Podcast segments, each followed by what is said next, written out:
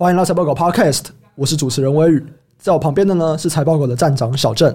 Hello，大家好，欢迎来到台股美股提款机这个单元哦。在这个单元里面呢、啊，我们会从产业的角度去介绍台股供应链里面高联动的美股巨头，让你认识更多值得关注的美股标的。我们可以透过研究台股去投资美股，也可以透过研究美股来投资台股。那今天呢，我们要来聊一聊记忆体巨头美光这间公司最新一季的季报。美光啊，在九月二十八号公布了最新一季的营运报告。那其实发布以后啦，一周内股价就跌了四五趴，这很令人意外吗？其实也没有。我们在上个月啊，八月十七号发布的第四十六集 Podcast 里面就有提到，记忆体的冬天差不多要来了。所以如果你还没有听过第四十六集的朋友，欢迎回去复习一下。那今天呢，我们就要来继续检视美光最新一季季报里面它释出的相关讯息，来了解记忆体还有消费电子产业后续的展望。其实小郑，我们单看这一季营运表现算是还不错嘛，对不对？对，这一季来看的话，其实还是相较于上一季是成长的。营收的话，较上一季是成长十一点五趴，营收差不多八十二点七亿。我如果没有记忆错误的话，这应该是历史上的第二高的营收。EPS 整体的获利盈余成长也是不错。以公司揭露这一个 EPS 二点四四来看的话，是一个双位数的成长，那也是击败公司自己的财测的上缘。以过去来看呢、啊，其实公司在给财测的话，多半都是比较保守一点，这个是还蛮符合就是预期的啦。所以整体来看的话，我自己是觉得中规中矩，没有太多的惊喜，在市场的预期之内。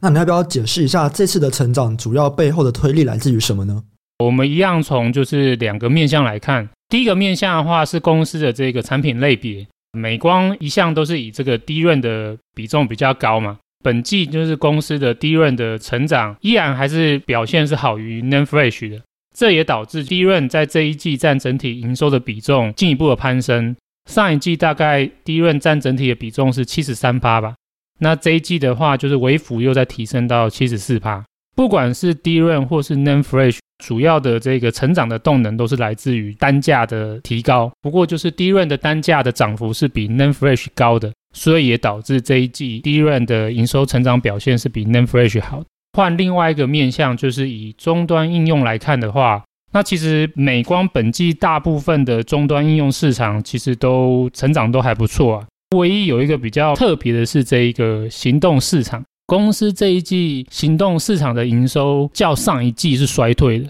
衰退大概是负五趴吧。行动市场算是美光的第二大市场。占美光整体的营收，这一季是二十二趴啦。那之前的话可能会接近三成。行动市场营收的衰退，就拉低了整体的平均成长表现。其实我们在之前的，不管是上一季的美光的季报解析，或是可能在其他的节目里面，都有大概提到说，可能对于下半年手机的需求是有一些隐忧的。所以目前美光这一季的这样子的一个表现，我觉得也算是某些程度上印证了我们之前对于下半年就是智慧型手机市场的表现的担忧吧。下半年还没有结束啊，才过一半而已。那接下来我们就要进入到这一集的重点哦，也就是美光对未来的财务预测。那在这之前呢，我们可以先复习一下解析美光的两个重点。第一个就是啊，美光的产品主要是合约的市场。所以它的营运表现应该要视为同时或落后指标，它不是领先的指标。第二个是美光的净利啊，八成是来自于低润所以主要的观察重点是低润而不是 n a n Flash 这个产业。知道以上两点之后啊，我们再回来看美光的财务预测。先看比较短期的，也就是下一季的状况。那下一季啊，美光是觉得它的营收衰退五到十趴，EPS 衰退大概九到十七趴了。那毛利率大概是持平，不会进一步的上升。公司的说法是啊。因为 PC 跟 NB 的市场在降库存，所以会导致记忆体的需求降低。那小郑怎么看这个说法呢？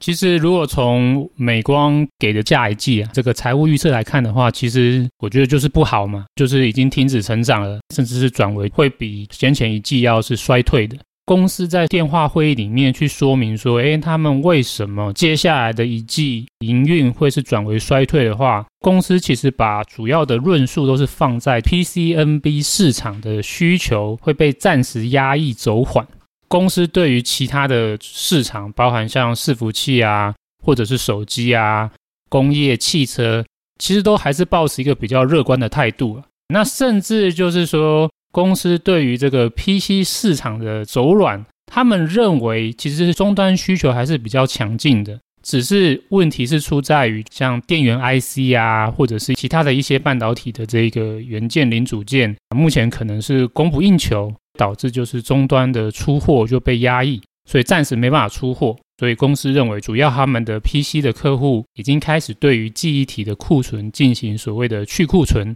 不再就是积极的拉货。公司把这一个现象在电话会议里面归结为是接下来一季营运会转为衰退一个主因。我也认同，就是说 PC 的市场疲软多少一定会对公司的营运产生影响，但是我个人并不认为这一个会是一个对于公司营运主要的一个风险。这又回到我们前面有讲到，就是观察美光的重点嘛，有一个重点就是说美光的主要的净利是来自于低润。低润市场里面最主要的需求其实是来自于伺服器跟手机，其实 PC 占比不高啊。如果是看去年的话，其实 PC 跟 NB 占低润整体产值的比重是不到十五趴的，反而是伺服器大概就三十四趴吧，手机我记得是超过三十五趴。总之，两者加起来合计的比重占整个低润的产值是超过七十三趴、七十四趴的。伺服器或者是手机的市场需求真的如美光自己所说的这么强劲的话，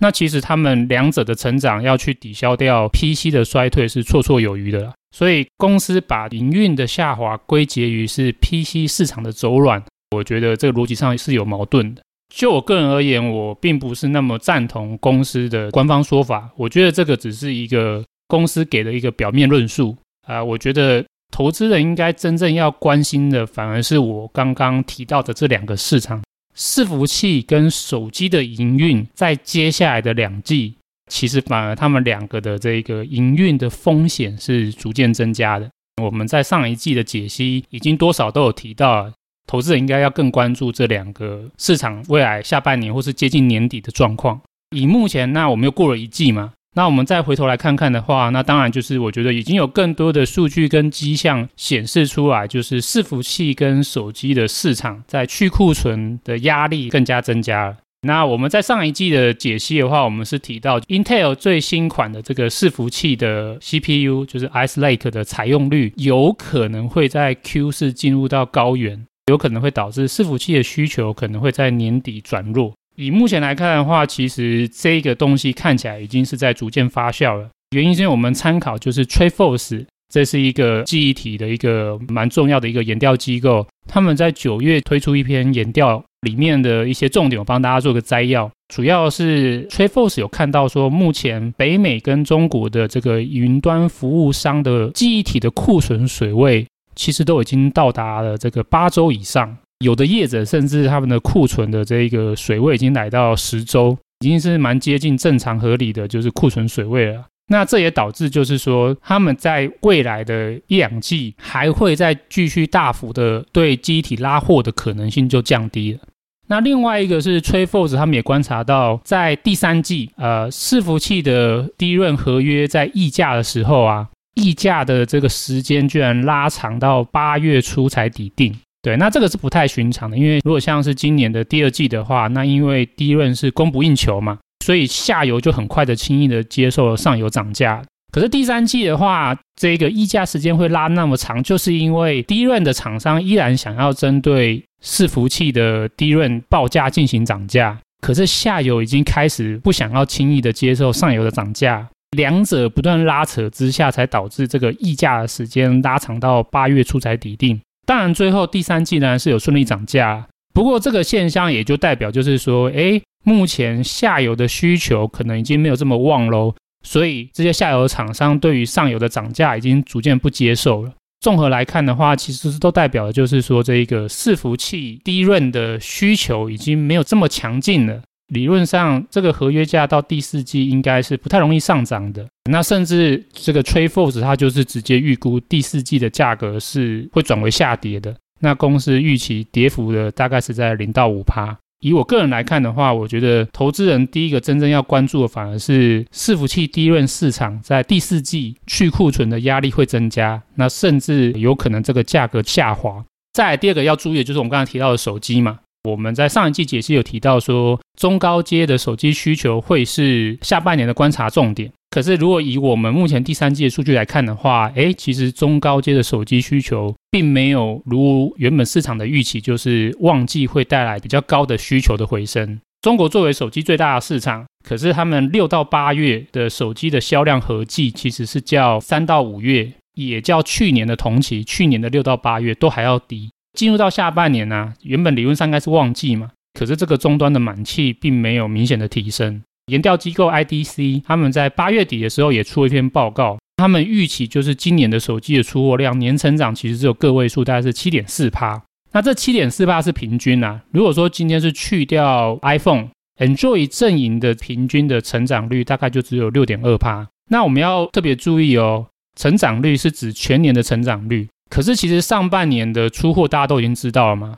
那上半年的出货其实是较去年同级是双位数成长。上半年双位数成长，然后全年却是个位数成长，那就代表下半年的手机出货量其实是不太好的。单纯的参考 IDC 的数据来去做拆解的话，那其实有点是在暗示说下半年的整体的手机出货量可能会是较去年衰退的。那最后我们也看到 Treforce 的这个研调也是直接预估第四季手机业者的采购的动能会是放缓，出货量还会再进一步衰退。综合以上来看，就是不管是我们刚刚提到的伺服器的市场，或者是手机的需求，其实在未来的第四季到明年的第一季，看起来状况都不是很好，会持续疲软。我个人认为，对于美光的营运的负面影响，其实是会远远高于 PC 跟 NB 的市场影响。所以在下一季来讲，你认为其实美光的营运风险是比他们自己讲的来得高的？对啊。那接下来我们看到比较长期啊，也就是明年一整年的状况。那美光是认为明年的营收仍然会继续成长，只是成长率可能会比今年来的趋缓。公司是预期 DRAM 的出货成长大概是十五到十九趴，所以低于今年嘛，低今年大概是二十到二十三趴。然后 Nanflash 他们明年预估出货大概成长三十趴，也低于今年三十七到三十九趴。然后公司他是说啊，他预期所有的终端市场需求仍然会很强。而且随着这个今年不是有很多电子零组件的这个 IC 缺料短缺吗？啊，因为这个 IC 缺料短缺的问题会趋缓，所以公司也认为明年 PC 的需求仍然会比今年来的成长更多。那关于这些观点你怎么看呢？其实上面有一些观点我并不赞同啦。那我最不赞同的就是公司对于这个 PC 市场需求的一些观点，或者说他对于这整体终端的需求的一些论述，我都是觉得有一些矛盾的。对，那会影响公司的这个终端市场，就包含就是像刚才提到伺服器、手机、PC、工业跟汽车用的市场。公司它一直反复强调，就是所有的终端的需求，他们认为都很强劲，所以他们觉得明年依然会是一个呃很不错的一年。对，那甚至他们在谈到 PC 市场，他们也认为说 PC 市场他们觉得是很不错。PC 明年的就是出货量跟销量还会比今年再成长，他们觉得就是最差应该也是持平。预期的话，其实他们认为会是小幅的成长。公司的观点是这样子，公司的观点是说啊，他们认同目前消费性跟教育用的 PC 的需求是有下滑的。像这个 Chromebook，如果以目前数据来看，是很明显的，蛮大幅度的一个下滑衰退。他们的确有看到这样的现象。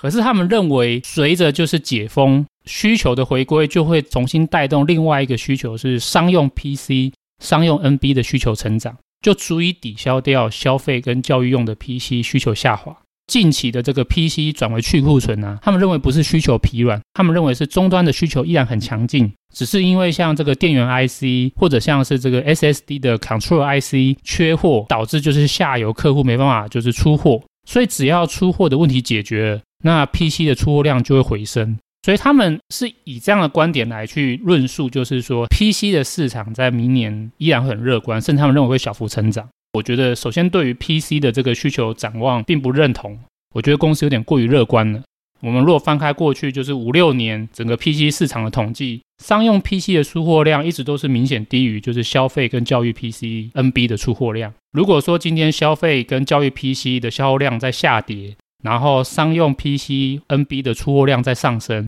理论上应该是消费跟教育 PC NB 的这个下滑的影响会比较大。我不知道为什么公司会认为说商用 PC 足以抵消掉消费跟教育用的 PC NB 需求啊？我反而是认为就是说商用 PC 成长只能算是部分抵消掉消费跟教育用 PC 的需求量下滑。那第二个话，公司一个论点是说解封它会带来就是商用 PC 跟 NB 的需求量成长。可是以我的观点，其实解封它也会加速，就是消费用的 PC 和 NB 的需求下滑。因为你要想一想嘛，就是说，哎，为什么就是在今年跟去年消费用的 PC、NB 需求量会上升？那有一个很大原因是因为像 Work from Home 或 Learn from Home 的需求之外，还有一个部分是因为大家都在家嘛，都不知道干嘛嘛，对不对？所以就是想要做一些在家的消费嘛或活动嘛。可是你想想看呢，如果说今天解封了，大家都迫不及待要出去外面，就是代表大家在家里进行活动娱乐的需求就大幅下滑。所以其实解封某些程度上也会代表消费 PC 的需求会在加速的下滑。那第三个话就是说，还有一个需求其实是所谓的汰换需求嘛。可是 PC 跟 NB 的汰换期，它不像手机一样，可能有人手机会愿意就是每一年换一次，PC、NB 是不太可能的。PC、NB 的话，通常一定是三四年才会汰换一次。去年跟前年消费性的 PC 的销量都已经到达一个非常高的高峰了，应该算是近五六年的这个销量高峰吧。汰换需求在前两年都已经被满足了，那我认为二二年再出现就是消费性 PC NB 的汰换需求就是不太可能的，甚至它会明显的低于以往。我的观点应该是比较接近市场主流的观点，就是大部分的一些主流的研调机构其实对于明年的整体 PC 市场的销量其实都是认为是会衰退的。所以这是第一个观点，我觉得公司首先在 PC 市场的需求预期有点过于乐观。所以你会觉得公司明年的全部的成长哦，其实是比他们自己的预期来得更低吗？我对于公司在除了 PC 之外，其他市场的成长观点，有些部分我认同，那有些部分我也不太认同。如果你听公司的论述的话，你会感觉好像就是这个伺服器跟手机的需求一直都很强，一直都没有下滑过，就一直稳定上涨的感觉。可是其实并没有嘛。对，那所以就是说，我觉得接下来的话，这两个需求在未来的一到两季，我个人认为还是比较偏向负面一点的。不过，虽然说未来的一两季是趋缓的，可是我们接下来一个要关注的问题是说，DRAM 市场的下滑已经发生了，也符合我们之前的预期了。那到底什么时候它会再重新回升呢？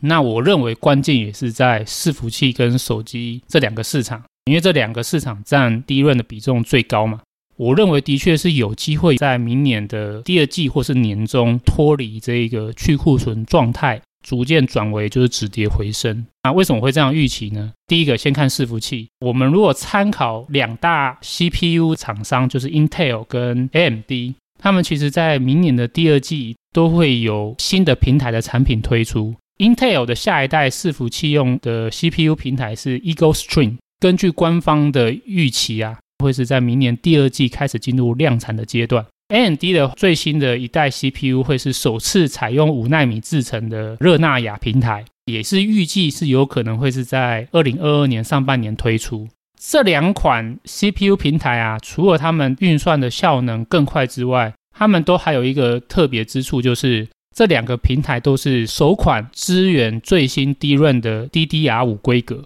那 DDR5 是理论上传输速度会比 DDR4 更快。那因为伺服器是一个非常要求就是效能的一种应用，所以我认为的确是有可能明年第二季开始量产跟推出了新的 CPU，有可能会刺激伺服器业者开始加速导入，那也有可能会重新就是带起伺服器业者重新回到去采购新一代 DDR5 DRAM 的需求重新回升。那第二个，我们再来看到就是手机。那因为手机是从今年第二季开始去库存嘛，进入到明年的话，那这个去库存结束的这个时间点，我觉得很有可能是在上半年。因为如果从今年第二季开始算，到明年第一季就是已经去库存进入到第四季了，这个是一个蛮长的一个时间了。所以我觉得很有可能是在明年上半年，哎，这个手机去库存可能就差不多库存就已经去完了，反而可能中国的业者会开始重新恢复新一批的库存回补。而且就是理论上，通常到年底啊，这些手机品牌业者都会陆续推出他们新的机型的设计，也会带起手机相关的零组件，包含记忆体的采购重新需求回升啊。我觉得 Mobile DRAM 的需求最快是有可能在明年第二季就结束去库存。然后重新就是进入下一波的库存回补。综合这两者来看的话，就是不论是伺服器或者是手机，比较乐观呐、都有可能在明年第二季走出谷底。对，那如果比较保守一点的话，其实就可以抓是年中开始可能就是结束去库存。所以以我个人的角度啊，我对于明年下半年低润的这个市场的展望，我并不悲观。我觉得很有可能有一个机会是有可能在明年下半年低润的市场又重新止跌回升。关键还是在伺服器跟手机啊。我的观点其实跟官方有点不太一样，就是美光他一直认为他们回升的主要的一个关键的观察点是在 PC，那我认为就是重点是在伺服器跟手机。所以明年上半年就跟今年第四季一样，你看的可能比较悲观一点，但你认为明年可能年中过后，应该这营运就会再回来了。对，如果比较乐观点的话，有可能是在第二季季中逐步发酵了，因为就是下游开始推出新的 CPU 嘛，可能因为市场状况总会变来变去嘛，所以如果说是比较保守的话，那可能我会抓年中开始吧。那以上啊，就是关于美光最新这一季的季报，还有它接下来不管是第四季或者是明年整年财测，我们的解读。那接下来啊，我们就要从美光来看到相关的产业链上面的公司哦。其实台股有非常多的记忆体产业嘛，我们可以怎么样去从美光这一季财测里面来做一些台股记忆体产业未来展望的一些判断呢？第一个关注的重点一定是记忆体模组嘛。我们之前一直反复强调，就是说台股的记忆体模组其实是记忆体产业的领先指标。那的确，我们也看到它的领先再次展现了。像美光这一季还是成长嘛，他们是预估下一季才转为下滑嘛。可是如果我们来看台股的记忆体模组业者，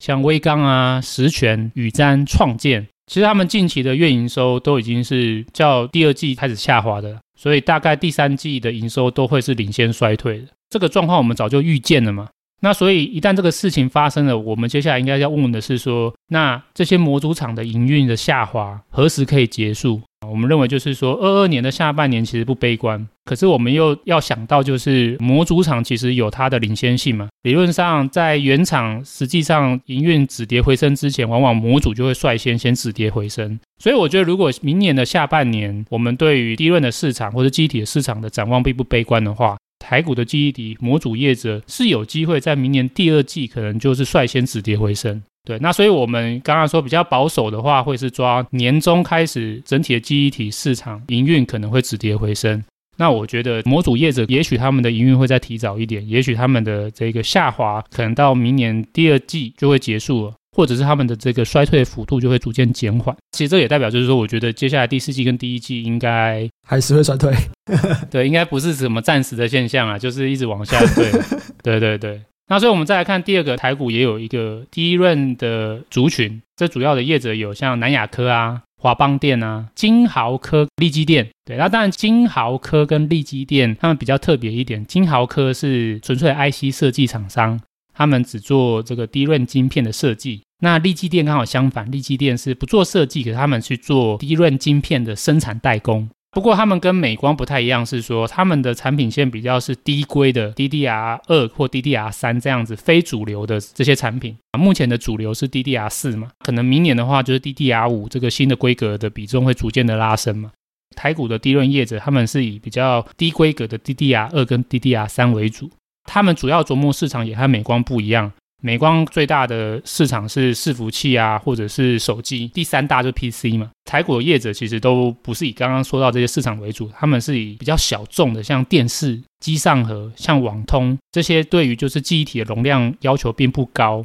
传输的要求也并不高的这个小众利基市场为主。也因为这样的关系，所以我们如果单纯看营运的相关性来看。这些台股的低润业者的营运，它不一定会完全跟美光的营运走势完全相同啊。随着就是进入到第四季啊，我觉得这些业者的营运风险，哎，的确也还是会跟着增加。刚刚有提到嘛，就是说像电视机上和这些网通需求是台股的业者的主要琢磨市场嘛。那电视其实对于所谓的利基型低润占的比重就是蛮高的。我们其实从之前一些节目内容的分享，大家其实都可以了解，就是说电视的销量随着欧美解封一直在持续下滑。第一个就会对地基型的低润的需求带来就是比较负面的影响。对，那网通的话，目前的问题是出在就是说最关键的 WiFi IC 目前是缺货的，影响到下游的网通业者出货啊，就是说他们就是拿不到 WiFi IC，所以出货量反而被限制。那这也会导致，就是这些网通业者对于利基型 DRAM 的采购会暂缓，他们可能会倾向是先把手头上利基型 DRAM 的库存先消化掉。再来就是说，近期来看，其实整体的这个主流的记忆体报价已经开始下滑了嘛。主流的记忆体其实也会影响到这些我们刚才提到比较低规的记忆体的报价，因为像比较低容量的 DDR4，它和 DDR3 其实是有互相替代性的。就是说，哎，如果今天 DDR4 价格跌得够低，是有可能业者也会考虑去采用 DDR4，不太可能就是说 DDR3 的报价一直涨，然后 DDR4 报价一直跌。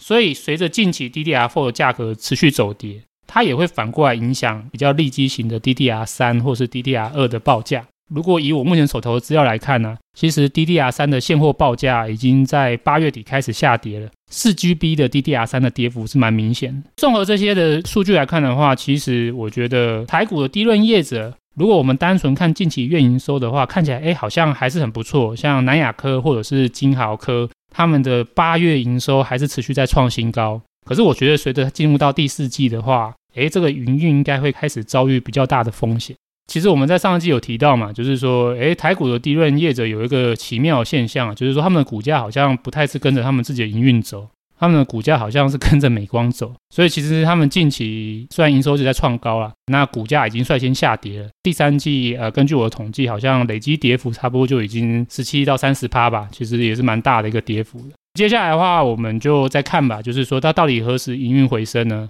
一样也可以用我们刚才前面提到观察的美光的重点一样，就是台股的模组厂对于美光的营运有领先指标的效果嘛，所以我们可以透过观察模组厂的月营收的变化来作为美光的营运变化的一个领先指标。那因为台股这些业者他们的股价跟美光是有一定联动性的，所以我觉得这些模组厂的月营收的变化。一样也会是我用来追踪台股 DRAM 业者营运或者是股价何时回升的一个重点。那我刚才前面提到，就是说明年第二季啊，模组厂的营运也许有可能止跌回升。那我觉得应该最快最快最快，台股 DRAM 业者的营运应该也是要到明年第二季或是年中之后才会再重新止跌回升吧。好，所以以上啊就是小针对台股的记忆体模组业者，还有台股的这个 DRAM 厂的相关的一些看法。那主要其实都有个蛮有趣的啊，就是既然美光是落后指标，反正就是我们怎么看美光，那么就是提前一两季来看这些台股厂商。对啊，那以上啊就是我们今天对美光的一些季报的观点，然后它的未来的预测，还有怎么样看它相关产业链上下游的一些看法哦。